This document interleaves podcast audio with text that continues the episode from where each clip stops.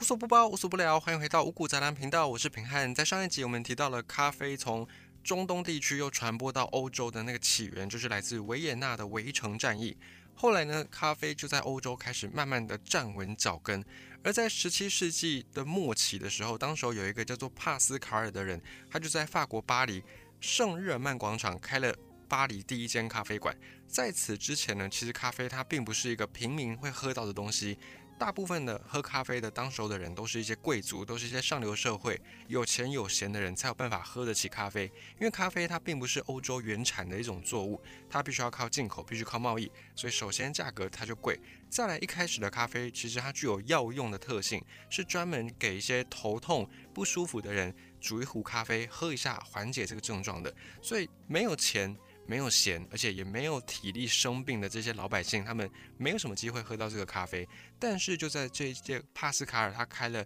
法国巴黎第一间的咖啡馆之后呢，开始他用了低价策略，他把很多的咖啡的价格压得很低，甚至呢提到以现在的钱换算，大概几毛钱、几块钱就可以喝到一杯咖啡。这件事情让咖啡的普及有了蛮大的进展。不过呢，想当然，这个帕斯卡尔很快就破产了，因为当时候咖啡还是一个相对贵的东西，你要用抢市占率的方式，你要低价促销，可是你就会伤筋动骨，就会最后伤到自己的根本，这个账算不过去。后来这位帕斯卡尔就破产了。而在一千七百年之后，大部分的巴黎人在喝咖啡靠的呢，并不是去店面，而是走街。走巷子，然后在各家各户串门子的这种克里特人的小贩，这些克里特人小贩他们在身上就会挂着一个小篮子，里面就有很多杯子，然后他们就一边走一边在大街上面叫卖，就好像是我们在看以前那种时代剧啊，或者是古装剧，或者在城市里面到处背着行囊，然后买卖东西、交易东西的商人的那个感觉。这些克里特人他们就变成一个随身携带这些器具。好像一个行动咖啡馆一样，这样子的方式来去兜售咖啡，确实以商业角度来看，这种方法比较不能说是一定成功，但至少比较稳健，因为你不用再去弄一个店面，不用再去买一些设备，然后最重要的是你不用付店租，而且你就可以到处游走，这样子机动性比较高。所以到后来有一段时间，克里特人他们的咖啡就卖的还不错，这是在法国的情况。另外一方面，海峡的彼岸，英吉利海峡彼岸的英国，在一六八零年到一七三零年这段时间呢，伦敦是整个咖啡最大的消费城市。为什么伦敦需要咖啡呢？因为伦敦这里以前他们的人喝的呢也是酒，可是跟德国一带喝的是啤酒不一样。在英国这里，英国人喝的既不是啤酒，也不是法国的葡萄酒，他们很喜欢喝朗姆酒，或者有人叫莱姆酒。叫英文叫做 rum，这个 rum 呢是很多的调酒的一个原料，比方说著名的 Mojito，近几年非常有名的 Mojito，它的基酒就是莱姆酒。莱姆酒它的制作原料是甘蔗，甘蔗拿去提炼之后会可以蒸馏，然后再把它蒸馏变成酒精，就成为了莱姆酒或莱姆酒。这个朗姆酒。之前在大航海时代呢，是很多水手非常喜欢的一款酒类，因为在海上漂泊，而且以前要拿到淡水并不容易，就是拿到不是海水的水，可以饮用的水或煮饭的水，相对比较困难。那么这些船、这些水手，他们出航离开了港口之后，他们可能有带一些可以喝的淡水。可是这个淡水，因为以前的除菌的那种技术不发达，所以过了一段时间之后，这个水就会开始腐败，就会变质。所以等到你这个船开到海上，你都还没开到目的地哦，你可能要从英国去到中南美洲。那开到一半的时候，可能还在大西洋，刚进入大西洋，这个水就已经坏掉了。那没办法，你还是要得喝水，因为人体。你可以不吃饭，可是你不能没有水分，要不然你会影响很多生理机能，甚至你会致死。所以这些水手他们就不得已就只好喝着这个又脏又臭的水，而且有时候还会下雨，有没有？那个雨水就会把这个水更加的污染。后来呢，他们去到中南美洲开始殖民，然后发现哎，当地有甘蔗这个东西，而且甘蔗它最后可以酿酒，变成所谓的朗姆酒。这朗姆酒它跟瓦卡跟伏特加很像，都是没有味道的。也不能说没有味道，还是有点味道，就甜甜的味道。可是它是没有颜色的，是透明色的。后来呢，这些水手他们就发现，哎，这个朗姆酒可以保存，就是它做成酒之后，它就可以放在船上携带。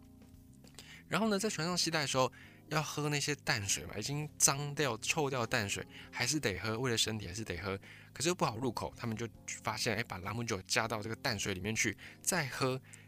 你就可以喝到，哎，是酒的那个味道。然后因为酒精的味道比较呛嘛，就可以多少盖过一点这个水很难喝的味道，而且呢，又可以让你比较好入喉。所以后来很多的这些海盗们、水手们或者海军们，他们都会在船上放很大量的兰姆酒，所以也就造成说，我们现在回去看一些大航海时代或者是海盗题材的影片的时候，你经常可以看到这些海盗总是一副醉醺醺的样子，并不是刻意要把他们丑化，而是真的那时候年代就大航海时代的人，他们。保存淡水不容易，所以他们就发现，哎，用兰姆酒搭配着水喝，就可以让这个水比较好入喉，所以也挽救了很多水手的性命，是这样子。那么英国他们也是作为殖民大国，所以他们当然也就喜欢喝兰姆酒。在英国的街头咖啡流行之前呢，到处都是这种喝着兰姆酒的醉汉。而等到咖啡进入到英国伦敦之后，大家把这个咖啡叫做治愈酗酒者，很多人呢开始变得清醒了。就不喝酒了，不酗酒了，改喝咖啡。而且呢，咖啡也影响了英国的文学。如果你有机会去读一些英国的古代的文学作品，你会发现，在莎士比亚那个时代，就跟他同一个年代，以及在他之前的英国的戏剧呢，很多时候都是大量的独白的，就是一个人可能在荧幕上面讲好多好多话，讲一大段话，然后才换到下一个人。可是呢，一出好看的戏剧。不可能只有一个人独白嘛？就像我们生活当中，也不可能永远都是你一个人在讲话，你一定要有互动，这个剧才会生动，才会灵活，才会好看。所以等到这个咖啡进到英国伦敦之后，英国的文坛就开始改变了。因为大家以前都喝兰姆酒，那你喝了酒之后，你就神志就没有那么样的清明，所以你很容易就会自言自语。那反映在剧本创作上。英国在咖啡进入到伦敦之前的戏剧的剧本都是独白居多。等到咖啡进到伦敦之后，大家开始慢慢的不喝兰姆酒了，改喝咖啡。诶，头脑清醒起来，清醒起来之后就有办法对话。而且不知道你们曾经有过一个经验，就是当你可能起得比较早的时候，你有睡饱，然后你又起得比平常早，又或者你可能碰到一些咖啡因的食物，然后让你整个人很亢奋的那个状态之下，你会很想要找人讲讲话。单纯的聊天也好，或者是辩论，都会比你在喝酒的时候的那个意愿来得更强。所以等到咖啡进到伦敦开始流行之后，很多的文学家他们也就迷上了咖啡，也因此这个时期之后的英国的戏剧剧本比较多，就有两个人的对话，两个人的对白，所以我们才说咖啡也改变了英国的文学。到一千七百年左右，英国比较重要的几个代表人物也都经常，你可以在咖啡馆看到他，或者他们本身很喜欢咖啡，像是爱迪生，像是约翰·菲利普等人，他们都常住在咖啡馆，所以咖啡也改变了很多人的生命。不过在这个时候，还是有人反对咖啡，就像是之前在欧洲一带也是有人反对咖啡。反对的人有谁呢？就是啤酒工以及啤酒产业相关的业者，因为大家都不喝酒了嘛，改喝咖啡，以及很多女性。原因跟之前一样，因为很多男性喝了咖啡之后，哎，头脑清醒，呃，头脑清醒就很想要工作，或者很想要去找人家开杠，就不太想回家，不太想睡觉。所以很多女性呢，就感觉备受冷落。所以这个时期在英国反对咖啡的一样，就是啤酒的从业人员以及很多的妇女朋友。再过不久之后呢，也出现了跟当时候咖啡进到伊斯兰世界一样的问题。大家觉得说，哎，咖啡会让人家清醒嘛？那喝了咖啡之后，你就会想要找人家辩论，或者是批评时政，就是评论当时候的一些社会的政治局势。那后来有些统治者就觉得，哎，这样子下去不行，会干扰民心，所以就下令要关闭咖啡馆。英国还真的就关闭过咖啡馆，因为到后来反对的人实在太多了，不得已只好又再把这个禁令给解除。等到一七三零年代之后。咖啡的热潮在英国就慢慢的消退了，为什么呢？因为茶叶来了。咖啡因跟茶叶放到现在呢，很多人都会把它们当成是替代品，因为咖啡也好，茶也好，都可以提供给你咖啡因。那么从总量上，就是一样是一杯茶跟一杯咖啡来算的话，茶的咖啡因又会比咖啡再少一些。一杯普通的咖啡的咖啡因，假设是一。那么一杯茶，红茶的咖啡因大概就是零点五。那如果你喝的是发酵没有那么重的，可能乌龙茶或者是绿茶，完全没有发酵的绿茶的话，它的咖啡因可以再更低，甚至来到是一杯咖啡的四分之一少而已。所以呢，就不会再有那种喝了咖啡很亢奋的那种亢奋到有点甚至不舒服的状态。喝茶一样可以让你提神，可是它就没有像咖啡那么样强烈的亢奋感或者是副作用。那么这边顺带一提，其实喝咖啡它并不是提神，它只是让你睡不着。你会说提神跟睡不着不是一样意思吗？感觉上结果是一样的，就是让你不会想睡觉。可是它的机转原理是不太一样的。提神是说让你在原本的状态之下又更有精神，可是咖啡的机转是这样子，因为在我们的大脑当中有一个受体叫做腺苷。腺苷这种成分的受体呢，就是它会去捕捉你血液当中的这个腺苷的成分，然后等到它跟受体结合之后，就会让你产生想睡觉的一个情绪。那么腺苷就是你在正正常的生活当中，从你起床之后开始，这个腺苷就会慢慢的在你的体内累积累积，浓度越来越高，到最后这个腺苷受体都被占满之后呢，你就会想睡觉，就是我们身体演化出来的一个保护机制，因为人体。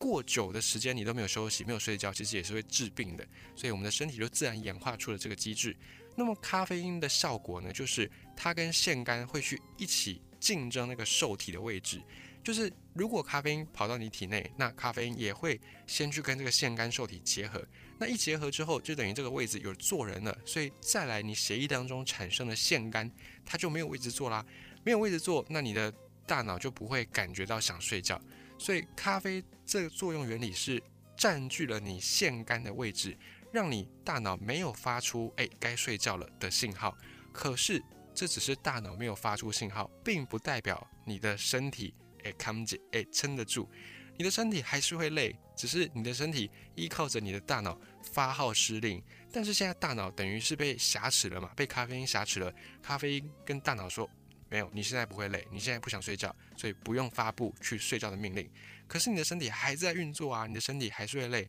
所以喝咖啡只是让你暂时不想睡，那你身体的累还是不断在累积。因此理论上你不可能只靠着喝咖啡就达成永远不睡觉的这项任务，因为你的身体的那个疲劳会一直一直累积，到最后你绷不住，你就直接倒下去，可能就暴毙，那是更惨的。所以，我们对咖啡要有一个认知，就是咖啡只是有点像是贷款的感觉，有点像是你跟身体预支体力，来让你可以从事你再要做的一些工作。比方你可能要开车，或者比方你可能要从事一些比较高专注力的工作。所以你先跟身体贷款，你先去预支一些体力。但是你喝完咖啡，你的体力预支完之后，这笔贷款是要还的，身体是要再跟你算这笔账的。也因此，你喝了咖啡之后，提神完了，那一个。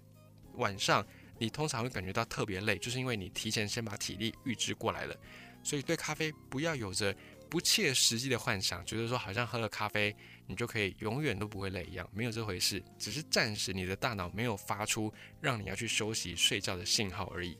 好，这也是顺带一提。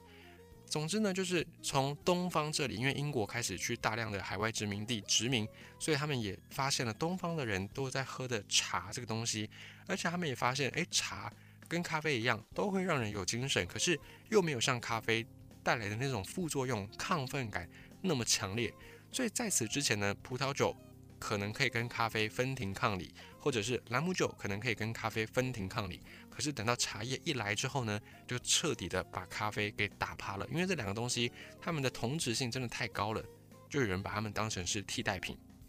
而且与此同时，英国从东方大量的引进茶叶的同时，他们又在中南美洲的殖民地有了蔗糖这种东西，因为当地有种甘蔗嘛，甘蔗除了可以炼成兰姆酒之外，还可以产出另外一个重要物资，就是糖。那么糖这东西，因为以前很难取得，所以你能够取得到糖，就代表哎你是上流社会，你是有权有势的人。这个我们在之前的五谷杂粮篇章里面，三角贸易那个部分也有曾经讲过好几次。所以英国人在喝茶的时候需要加糖的，因为喝得起茶的人，就代表你已经是身份尊贵了。你在茶里面又加糖，哦，代表你是富贵中的富贵，龙凤中的龙凤，你的身份真的是高到无人能及，所以才演变成。茶在东方基本上是不加糖的，可是到英国去之后呢，就因为他们的殖民地有需求的关系，以及他们有种植甘蔗，再加上他们的社会地位的影响，所以导致英国的茶就是必须要加糖来喝。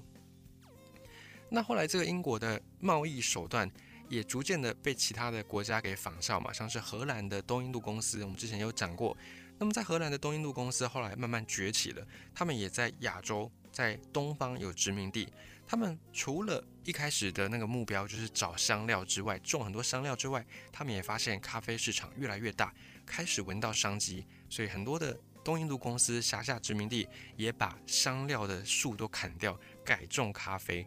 到一七零零年那个时候的东印度公司几乎就垄断了咖啡这种原料。另一方面，我们说刚才咖啡改变了英国的文学嘛，咖啡在法国也改变了法国的政治，甚至呢，它间接的影响到美国的独立。为什么呢？因为美国独立跟法国大革命有一些渊源，这个在历史课本上面有曾经带过，我们在这里就不赘述。那跟咖啡跟法国大革命又有什么关系呢？就是在一六九二年那个时候，太阳王路易十四。他就把咖啡的垄断权卖给了一个商人，叫做达马密。那路易十四跟路易十五呢，他们发明了一个制度，叫做专卖权。其实并不是他们发明的啦，只是在汉朝的时候，当时候就有盐铁专卖制。那在欧洲这里呢，路易十四跟路易十五他们也就把这个专卖制度玩的是炉火纯青。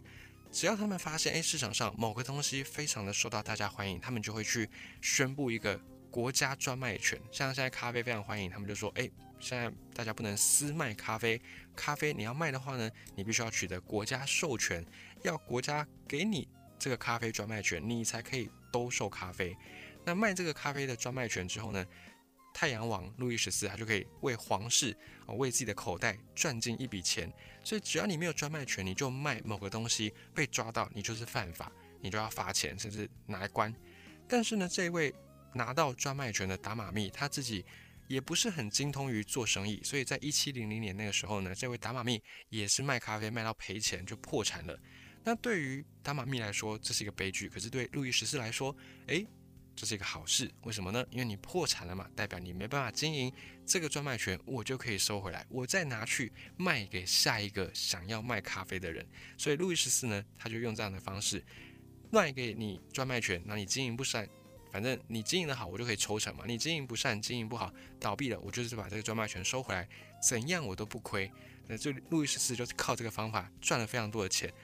烟呐、咖啡啦、糖啦、很多酒啦，甚至都用这种专卖权来去折腾老百姓。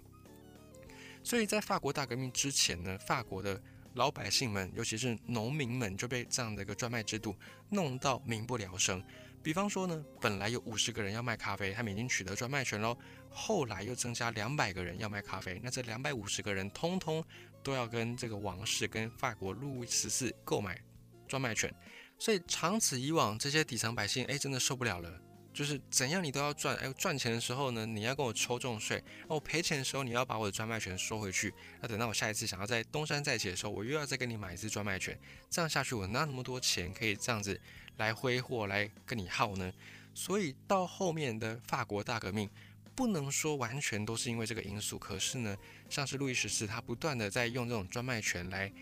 为自己的荷包赚钱的方法，也一定程度的累积人民的不满，所以长久下来也变成是导致法国大革命爆发的一个原因。因此，我们才说，咖啡不止改变英国文学，也改变了法国的政治史，甚至还影响到后来全世界的。全球历史都从这个咖啡小小的一个豆子有关。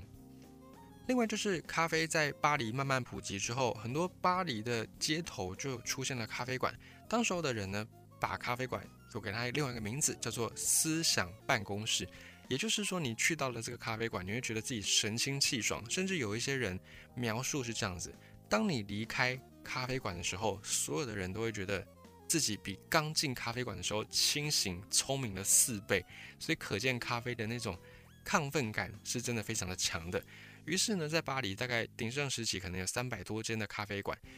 当时候有一些启蒙思想，就是我们在学法国的历史，尤其是欧洲历史思想启蒙那段时代，有很多的思想家，伏尔泰啦、卢梭啦等等这些人，当时候也都泡在咖啡馆里面酝酿他们后来的这些启蒙思想，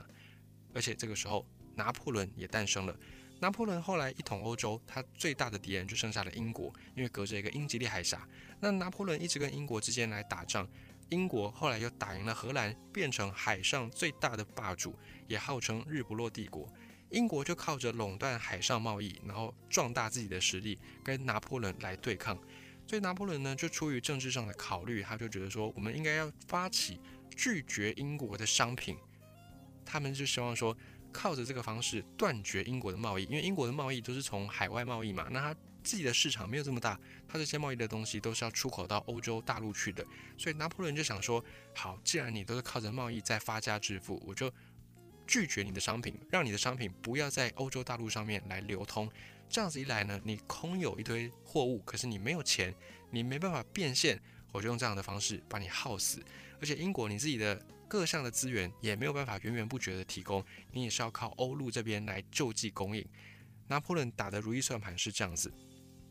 可是呢，你不跟英国贸易，自然你会缺少很多东西。所谓的伤敌一千，自损八百，就是这样子。当时候的棉花已经相对的普及，很多的衣服的原料就是靠着棉花。可是棉花这个东西，欧洲并不产，主要的产地在中南美洲，就是我们之前讲到的。三角贸易的那个时候，很多的棉花在欧洲是没办法生产的，只能够透过海外殖民地，透过中南美洲去剥削这些非洲的奴隶，让他们去从事棉花的种植跟采收。所以拿破仑他封锁英国之后呢，首先棉花你就没办法取得，不得已他就只好让统治下的德国、西班牙、意大利都种棉花，但是呢，这个收成就没有你在中南美洲种的那么样的好。另外一部分就是蔗糖，因为甘蔗这个东西欧洲也不产，也是在中南美洲的三角贸易下的产物。当时的蔗糖几乎都是归英国人在统治，那怎么办呢？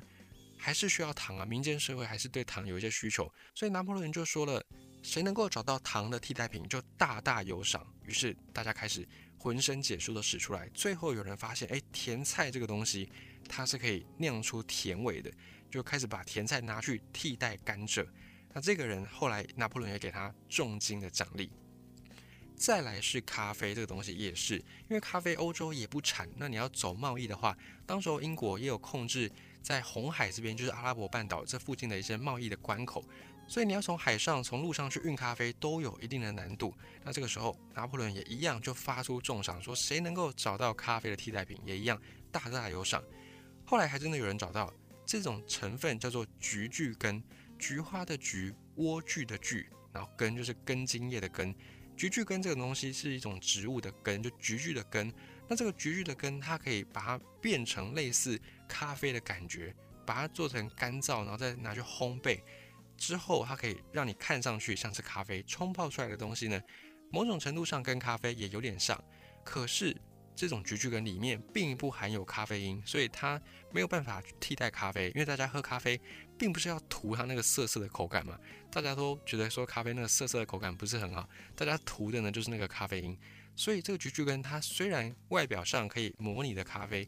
蛮像的，但它终究没办法提供咖啡因。所以后来这个菊苣根咖啡也就无疾而终。不过当然现在很多人为了要去减少咖啡因的依赖，为了要去戒掉咖啡因。戒掉咖啡，所以也会有想要去买菊苣跟咖啡来喝。这个在现在的市场上面你是可以买到的。好，总之呢，拿破仑就进行了封锁英国经济，而且他也再去找到了本来的商品的市场的一些新的替代方案，就是重新的去打造供给。到最后，拿破仑战败了。等到拿破仑战败，这一段禁令才解除，就是禁止英国贸易的商品的禁令才解除。要不然，在此之前，拿破仑战败之前，欧洲人是没有咖啡喝的，他们喝的呢就是这种菊苣根的替代物。那等到十九世纪的时候，拿破仑他失败了，俄罗斯破成最大赢家。俄罗斯这里又从亚洲的这一个方面给欧洲带来更多的茶，所以这个茶也在从英国之后，又从俄罗斯，再从亚洲这边的通路又进到欧洲去，才慢慢的在欧洲开始茶又更普及一些。而至此呢，咖啡的历史也算是跟近代开始比较有连结，就是等到拿破仑战败之后，慢慢的咖啡也被茶给取代了。而咖啡历史至此之后就不再是独霸欧洲，因为茶也慢慢进到欧洲去了嘛，所以人们有更多选择。有一些觉得说，哎，我不需要那么样的清醒，我不需要那么样的精明，他们可能就不喝咖啡，就改喝茶。那这个茶后来呢，也有所谓的波士顿茶事件。茶的历史除了英国之外，后来也跟美国的独立有一定程度的关联，这在历史上面都非常著名的。如果你喜欢今天的分享呢，欢迎使用五谷杂粮频道节目资讯栏所提供的各项的赞助管道，你也可以小额捐款、小额赞助支持平汉，支持五谷杂粮继续的走得更长更远。心有余力的话，你也可以按下订阅键。各大平台你都可以按下节目订阅、频道订阅，这样五谷杂粮在发最新的集数的时候，你也可以马上就收听到。又或者也欢迎你再分享五谷杂粮给你的亲朋好友。有想要知道一些冷知识的，或者是很喜欢听一些这种天马行空的小知识的话，也都非常欢迎你加入五谷杂粮的行列，让我们一起在知识的道路上面学习前进。